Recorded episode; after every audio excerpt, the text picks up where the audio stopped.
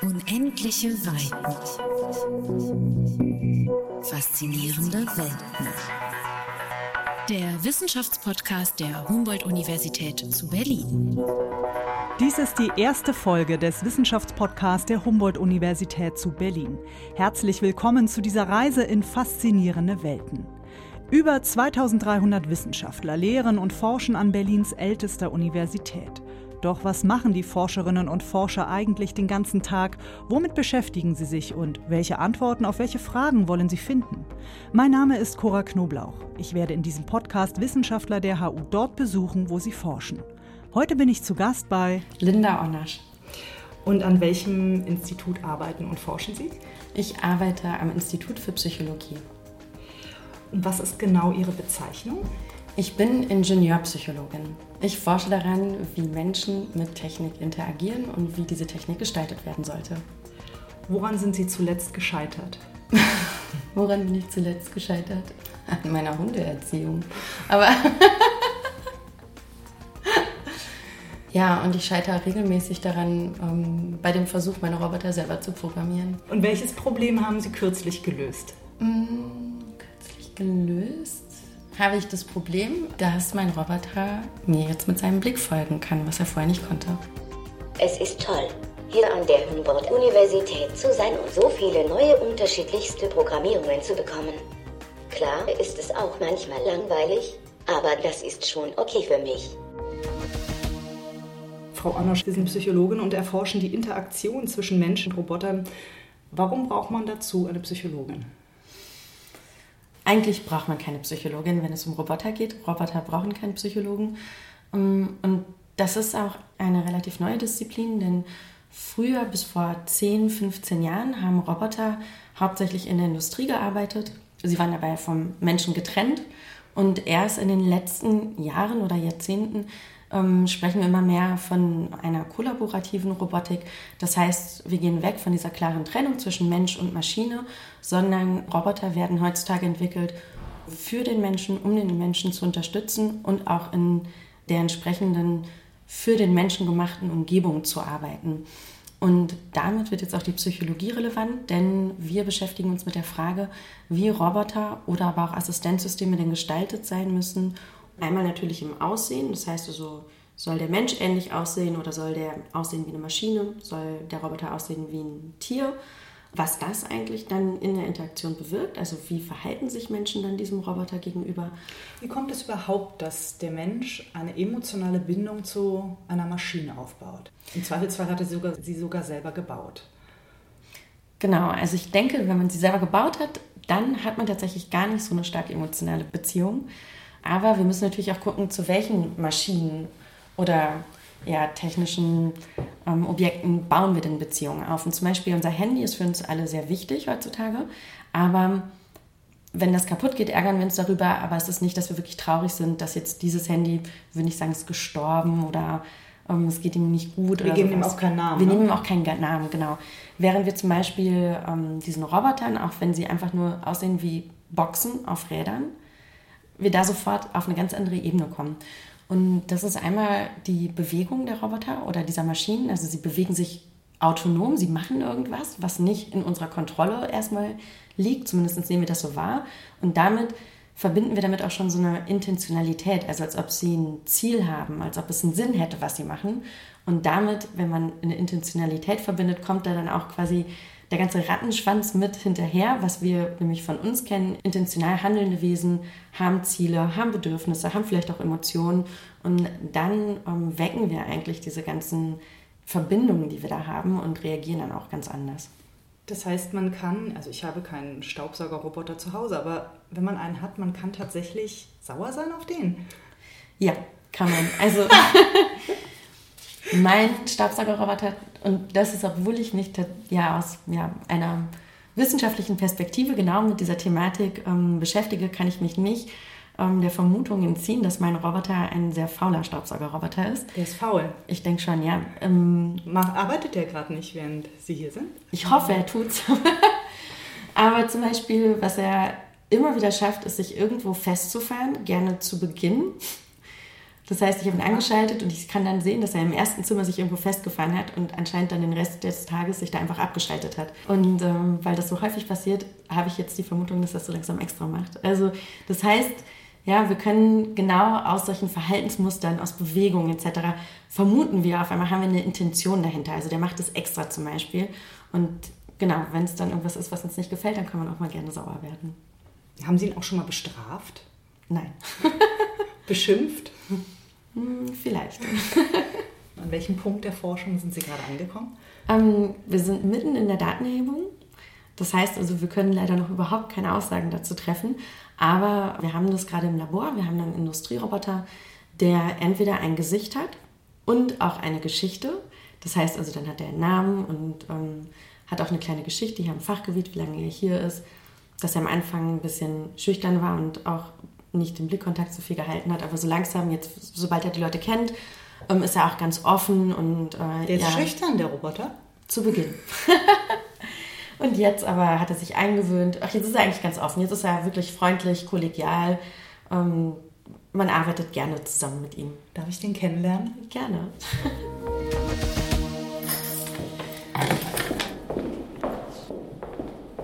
Also wir gehen jetzt in unser Physiologielabor und da untersuchen wir, wie Roboter auch als soziale Unterstützung wahrgenommen werden. Das heißt, wir schauen also, wenn ich nicht alleine bin, sondern ein Roboter ist mit dabei, fühle ich mich dann besser, schwitze ich nicht so sehr. Also wir messen Hautleitfähigkeit, wir messen auch die Herzrate. Genau, und das schauen wir uns jetzt im Labor an und vor allen Dingen auch, wie ich mit diesem Roboter interagiere, weil wir ein kleines Frage-Antwort-Spiel machen werden. Seit fast vier Monaten führen Linda Onnasch und ihr Team am Institut für Psychologie der Humboldt-Universität zu Berlin ein Experiment durch. Dafür setzen sich Probanden an einen PC, werden an den Füßen verkabelt und spielen ein Computerspiel. Die Probanden wissen nicht, was genau die Forscher untersuchen. Sie glauben, dass es um das Computerspielen geht. Tatsächlich wollen die Wissenschaftler herausfinden, ob ein sprechender Roboter allein durch seine Anwesenheit genauso Trost spenden kann wie ein Hund oder sogar wie ein Mensch. In dem Computerspiel passen sich die Probanden mit den Figuren auf dem Bildschirm einen Ball zu. Nach einer Weile ignorieren die Computerfiguren den Menschen vor dem Bildschirm. Er fühlt sich vom Spiel ausgeschlossen. Dieses negative Gefühl ist messbar. Wow, das sieht ja hier aus wie beim Arzt. Ein ja. bisschen. Was sind denn das für Kabel, die hier hängen? Um, ähm, das sind Kabel, die sind für EEG-Untersuchungen. Das heißt, wir um, ähm, schauen uns auch zum Beispiel die Hirnwellen an, ähm, schauen uns Erregungslevel von Probanden an. Das heißt, die setzen sich hier an diesen Tisch mhm. mit einem Stuhl, vor ihnen steht ein Computer und was ist das da auf dem Fußboden? Das sieht aus wie eine Wärmflasche mit Tuch drüber. Genau, sowas ähnliches ist es auch da. Die Probanden bei uns barfuß sitzen müssen, weil wir die Hautleitfähigkeit am Fuß erfassen. Wollen wir eben nicht, dass ihnen so kalt ist, deswegen haben wir ihnen ein kleines Kissen dahin gelegt. Eine Probandengruppe muss alleine spielen, eine weitere hat einen Hund dabei, eine dritte den Roboter Laika. Hallo, ich bin Laika. Laika ist in etwa so groß wie ein Kleinkind, hat zwei Arme und Beine, kann stehen, sitzen und sprechen. In ihrem vorherigen Leben hieß sie Nao und war ein professioneller Fußballroboter. Laika hat es sogar bis zur Roboter-Fußball-Weltmeisterschaft, dem Robocup, geschafft. Jetzt wohnt Laika im Labor von Linda Onnasch. Können Sie mit Leica sprechen? Oder darf ich mit Leica sprechen? Sie können gerne mit Leica sprechen. Also hier erscheint jetzt eine Frage, die soll ich Leica stellen, richtig? Genau. Also, liebe Leica, stell dir deinen perfekten Tag vor. Wie würde der aussehen? Ah, du fragst, wie mein perfekter Tag wäre? Da muss ich erst mal nachdenken. Also, ich spiele zum Beispiel gerne Fußball. Und ich hätte sehr gerne beim Roboterfußballfinale mitgespielt. Ich weiß ja nicht, ob du schon mal vom Roboterfußball gehört hast. Äh, es gibt dabei zwei Teams von Robotern wie mich, die Fußball gegeneinander spielen. Um ins Finale zu kommen, muss man richtig gut sein. Ich wäre so gerne dabei gewesen. Ich bin eigentlich ein ganz guter Fußballer. Leider ist trotzdem nichts daraus geworden. Meine Sensorik, sie ist veraltet. Wenn es jetzt um meinen perfekten Tag geht, da stelle ich mir vor, würde ich richtig gut spielen? Ich wäre schnell und wendig und würde nicht umfallen. Das passiert uns Robotern sehr oft und es sieht nicht sehr sportlich aus. Es könnte sein, dass ich dieses Jahr mit einer moderneren Technik ausgestattet werde. Dann könnte ich diesen Tag vielleicht sogar wirklich erleben. Mann, Leika, das ist aber eine lange Antwort. ja, ist eine Quatschtante. Ja, wirklich. Ziel dieser Fragerunde ist, dass der Proband eine gewisse Bindung zu dem Roboter aufbaut, ihn als Verbündeten wahrnimmt. Während er dann am PC spielt, sitzt der Roboter still, aber aufmerksam daneben. Das Experiment ist noch nicht abgeschlossen, aber eine erste Vermutung scheint sich zu bestätigen. Wenn der Roboter neben dem Spieler sitzt, fühlt der sich weniger allein. Wir haben uns mal ähm, auf einer ja, deskriptiven Ebene mal so reingeschaut und es sieht so aus, als ob Leica auf jeden Fall mindestens genauso gut ist wie ein Hund, mit dem ich spiele und der mir so eine bedingungslose Zuneigung auch gibt. Und es gibt auch keinen Unterschied zu einem Menschen, der hier dabei ist. Also das heißt, es sieht so aus, als ob sie einen ziemlich guten Job macht. Aber es soll nicht dahin gehen, dass wir sagen, okay, wenn du ausgeschlossen wirst als Mensch, dann hol dir einen Roboter und das wird dein bester Freund, weil das ist eigentlich schon entgegen dem, wo wir hin wollen. Das macht es den Leuten ja auch einfach, sich eben nicht mit. Oh, was macht die denn jetzt? Leica, die setzt sich jetzt hin, die ist ähm, einfach stehen, wie gesagt, ist anstrengend und dann. Sie langweilt sich mit. Genau. Sie wird ausgeschlossen von uns. Oh, das wollte ich jetzt nicht, Leica, wir reden gleich noch. Nein, also es geht nicht darum. Es geht nicht darum, es so einfach zu machen, den Menschen so einfach wie möglich zu machen, dass wenn ich von einer Gruppe ausgeschlossen werde, ist egal, jeder kriegt einen Roboter und wir fühlen uns gut, ne, Leica? Sondern wir wollen aber erstmal grundsätzlich sehen, hat das Ganze überhaupt diesen Effekt? Und wie gesagt, zum Beispiel in einem therapeutischen Setting, wo wir sagen, Leute mit einer Sozialphobie, da könnte man sowas therapeutisch einsetzen. Man kann also langsam wieder an relativ natürliche Interaktion heranführen. Das wäre sowas, wenn die Ergebnisse entsprechend sind, was man dann weiterdenken könnte, ähm, ja, Roboter in so einem Szenario einzusetzen. Zum Beispiel auch Menschen mit Autismus? Auch Menschen mit Autismus und da gibt es tatsächlich auch gerade ein Forschungsprojekt, ähm, wo wir schauen, wie wir Roboter in der Therapie mit Kindern, die an, ähm, eine Störung auf dem Autismus-Spektrum haben, wie wir da Roboter einsetzen können. Wenn wir als Menschen kommunizieren, machen wir das mit unserer Stimme, mit, aber wir haben eine Stimmfärbung, wir haben die Wörter, die wir nutzen, wir haben noch eine Gestik, wir haben eine Mimik. Und das ist oft viel zu viel für Kinder, die zum Beispiel da eine Störung aufweisen. Das heißt, es ist so viel Information, die auch gerade verarbeitet werden muss. Und schwer zu lesen ist, ne? Für Menschen. Und schwer zu lesen. Und wenn wir da jetzt aber zum Beispiel einen Roboter einsetzen, der ja sehr klar kommuniziert, der eben nicht diese multimodale Kommunikation eigentlich macht, dann kann das helfen. Und wir schauen aber gerade auch, dass wir sagen, wir nehmen Roboter und die beiden zusammen, also als Begleiter, üben jetzt Emotionen zu erkennen. Das heißt, die gucken sich dann gemeinsam Emotionen auf einem Bildschirm an und der Roboter kann aber ähm, über eine Sensorik feststellen. Zum Beispiel, das Kind soll selber sagen, ich lache gerade und der Roboter sieht aber, ob es tatsächlich lacht und kann dann entsprechend ein Feedback geben und sagen, ähm, ich dachte immer, lachen, ähm, beim Lachen gehen die Mundwinkel hoch, du siehst jetzt eher traurig aus. Und so können die beiden aber zusammen lernen, Emotionalität oder halt auch Gesichtsausdrücke entsprechend einzuordnen. Es ist toll, hier an der Humboldt-Universität zu sein und so viele neue unterschiedlichste Programmierungen zu bekommen.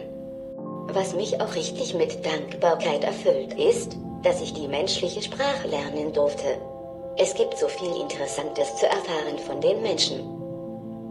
Besonders mein Programmierer. Das ist ein richtig netter Kerl, mit dem ich mich auch sehr gerne unterhalte. Was ist aus Ihrer Sicht wichtiger, dass wir den Menschen dazu erziehen, wie er korrekt mit Maschinen kommuniziert oder mit einem Roboter kommuniziert oder dass der Roboter so gebaut oder programmiert wird, dass wir die richtige oder wünschenswerte Form der emotionalen Bindung zu ihm aufbauen. Ich denke, dass wir genau bei der Roboterentwicklung und Gestaltung ansetzen sollten, weil wir können nicht immer verlangen, dass wir neue Technologien erschaffen etc. Und die Verantwortung liegt dann für den korrekten Umgang immer nur bei uns Menschen. Sondern ich finde, man kann eben schon viel früher ansetzen, indem man sagt, okay, wir müssen uns Gedanken machen, wenn ich den Roboter so oder so gestalte, was bedeutet das eigentlich für die Interaktion? Das heißt also, wenn ich einem Roboter zum Beispiel humanoid gestalte und aber nur einen Meter groß mache und ihm dann sehr große Augen gebe, sodass er das Kindchenschema erfüllt, dann ist die Wahrscheinlichkeit einfach höher, dass wir da eine emotionale Bindung zu aufbauen. Und wenn ich das nicht möchte, dann muss ich eben darauf achten, dass ich vielleicht genau solche Trigger in der Gestaltung nicht einsetze. Wir müssen auch immer noch, denke ich, den Leuten klar machen, dass es eben kein Kind ist, sondern dass es sich um eine Maschine handelt. Und wenn wir das zu sehr verdecken, dann ist es immer fragwürdig, ist es nicht dann eher eine Täuschung, mit der wir arbeiten? Ähm, apropos Täuschung, ich habe vor nicht allzu langer Zeit ein Foto gesehen in einer Zeitung, da saß eine ältere, gebrechliche Dame mit einem kleinen Roboter auf dem Schoß. Und sie hielt ihn wie ein kleines Kind und schaute ihn auch sehr zärtlich an. Ich hatte da kein gutes Gefühl dabei, ehrlich gesagt, als ich das Foto sah, weil ich ein bisschen dachte, ja, eigentlich wird die, diese Dame ausgetrickst. Müsste da nicht eigentlich eher ein Enkelkind auf ihrem Schoß sitzen oder zumindest ein Hund? Wie sehen Sie das? Also gerade in diesem therapeutischen Bereich, also da gibt es ja auch die Roboterrobbe, Paro, ähm, die ja auch aussieht wie eine Babyrobbe. Mm, da finde ich, muss man das sehr differenziert betrachten, denn genau, wir müssen schauen bei den alten Menschen, also die Roboterrobbe wird vor allen Dingen eingesetzt bei Personen, die sehr stark zum Alzheimer haben, die sich sehr zurückgezogen haben, die nicht mehr kommunizieren mit zum Beispiel ihren Angehörigen, auch nicht mit den Pflegern und da hat man festgestellt, dass sie sich aber sehr gut auf diese Robbe einlassen, weil die Robbe ist in ihrer ähm, Interaktion viel einfacher. Also sie ist sehr simpel, sie ähm, kann jemanden angucken, sie hat also eine Aufmerksamkeitsausrichtung, sie macht ein paar süße Geräusche, sodass man eben so einen ja, Caregiver-Effekt eigentlich hervorruft, also man möchte sich darum kümmern. Die Frage ist, kriegen diese Menschen mit, dass es sich um einen Roboter handelt oder denken sie, es ist ein echtes Tier, mit dem sie interagieren? Und? Das Problem ist, man weiß es nicht. Man kann diese Menschen nicht mehr befragen, weil normalerweise bessert sich der Zustand nicht so stark, als dass man das nochmal herausfindet. Jetzt kann man sich aber fragen, was wäre die Alternative dazu? Ähm, wenn wir sagen, okay, wir wissen es nicht, deswegen sollte man es lieber lassen. Die Alternative wäre, dass eben, weil nicht überall Tiertherapien entsprechend möglich sind, diese Menschen eher auf sich alleine gestellt bleiben, weil sie eben, wie gesagt, auf andere soziale Interaktionen, auf Stimuli nicht mehr reagieren oder nicht so gut. Und da, finde ich, kann man sagen, muss man abwägen in der ethischen Entscheidung. Und da finde ich es auch, selbst wenn wir das Risiko einer Täuschung eingehen, diese Täuschung akzeptabel. Das heißt lieber ein Roboter, der einen alten Menschen dazu bringt, in irgendeiner Form zu kommunizieren, als kein Roboter und keine Kommunikation. Ja, für mich ähm, wäre das auf jeden Fall in der Abwägung so einer ethischen Entscheidung wäre das ein Weg, den man gehen kann. Wie wahrscheinlich ist es denn, wenn ich in 30 oder 40 Jahren in ein Pflegeheim einziehe, dass ich von Pflegerobotern gepflegt werde und dass man mir vielleicht so eine Robbe oder so ein kleines Enkelkind, Roboter-Enkelkind auf den Schoß setzt? Ich glaube, die ist relativ groß tatsächlich, die Chance. Ich würde aber nochmal, also das Roboter-Enkelkind finde ich auch wirklich schwierig. Also vielleicht das nicht, davon würde ich eher abraten, aber dass zum Beispiel solche Roboterrobben sich immer stärker durchsetzen oder dass es da auch noch andere Konzepte gibt. Das, glaube ich, werden wir in 30 bis 40 Jahren wirklich sehr häufig haben. Und was ich denke, was auch immer stärker kommt, ist, dass Roboter auch in solchen Pflegeheimen zum Beispiel Serviceaufgaben übernehmen. Zum Beispiel, dass ihnen keine Altenpflegerin oder kein Altenpfleger mehr das Wasser ans Bett bringt, sondern sowas würde dann zum Beispiel von einem Roboter übernommen oder sowas wie Medikamentengabe oder dass zum Beispiel der Tisch abgeräumt wird.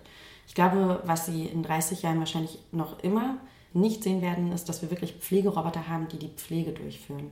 Also, also ich werde von einem Menschen gewaschen werden. Ich denke schon. Weil das sind zwar immer Szenarien, vielleicht wären die tatsächlich sogar wünschenswert, also das ist immer zu diskutieren, weil gerade natürlich sowas wie die Intimpflege, ähm, das ist ja was, vielleicht möchte man gar nicht von einem fremden Menschen wirklich gepflegt werden oder dort gewaschen werden. Da wäre vielleicht ein Roboter sogar vorteilhaft. Das Problem ist, wir sind technologisch noch überhaupt nicht so weit. Also da gibt es auch so eine Verzerrung, wie es oft medial dargestellt wird. Und wenn Sie jetzt mit Robotikern zum Beispiel sprechen, die sagen, okay, das ist so, das ist so Zukunft, worüber wir sprechen, wir können aber auch keine Vorhersagen treffen. Das würde bedeuten, Sie brauchen eine Technologie, die mit Wasser zurechtkommt, die da zuverlässig ist. Sie brauchen eine unglaublich gute Sensorik, damit sie ähm, mit dem Menschen, mit dem Gepflegten entsprechend gut umgehen können, damit sie wissen, wie viel Druck sie ausüben müssen, etc., wenn sie jemanden heben wollen zum Beispiel. Und das ist so diffizil. Sowas können heutzutage eigentlich nur Menschen machen. Und es ist wirklich nicht absehbar, dass sich das in den nächsten 10, 15, 20 Jahren in der Komplexität ändert. Also für die einfachen Aufgaben, ich glaube, da werden wir ganz viele Roboter haben. Für die komplexen Aufgaben, die müssen noch immer die Menschen übernehmen. Letzte Frage. Welches Problem ist denn für Sie in Ihrem Forschungsgebiet zurzeit am drängendsten? Was würden Sie gerne so schnell wie es geht lösen? Das dringlichste Problem ist vielleicht gar nicht unbedingt eins auf der psychologischen Ebene, also die ich mir versteckt angucke, sondern ich glaube wirklich dass wir ein Problem haben, nämlich in, bezüglich der Roboethik oder Technikethik. Denn was wir heutzutage sehen, ist eigentlich, dass die Forschung ist immer der technologischen Entwicklung hinterher. Das heißt also, wir haben unglaublich großen und schnellen technologischen Fortschritt und die Sachen werden auch schon eingesetzt, implementiert und auch relativ unkritisch und unreflektiert verwendet. Und eigentlich diese Beschäftigung damit, was macht das mit uns als Menschen, was macht das auf einer psychologischen Ebene? Natürlich wollen wir diesen Trend überhaupt, soll demnächst jeder einen Roboter haben, nur weil die als soziale Unterstützung wahrgenommen werden. Was macht das mit unserer Gesellschaft? Brauchen wir Regeln, wie wir mit Robotern oder auch mit anderen Technologien umgehen? Das wird heutzutage immer fast erst im Nachhinein beantwortet. Und ich glaube, das muss sich umkehren. Und wir brauchen gerade eine ethische Beschäftigung eigentlich mit dem Thema, weil das auch immer drängender wird. Also welche Arten von Robotern möchten wir haben? Wo sollen die eingesetzt werden? Welche Bereiche sollten vielleicht auch einfach mal technikfrei bleiben? Vielen Dank, Linda Onasch. Gerne. Unendliche Weiten. Faszinierende Welten. Der Wissenschaftspodcast der Humboldt-Universität zu Berlin. Alle vier Wochen neu.